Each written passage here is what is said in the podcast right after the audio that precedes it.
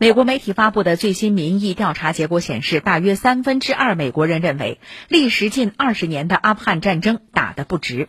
根据美联社昨天的报道，不仅阿富汗战争，大约三分之二的美国人认为，美国发动的伊拉克战争同样是个错误。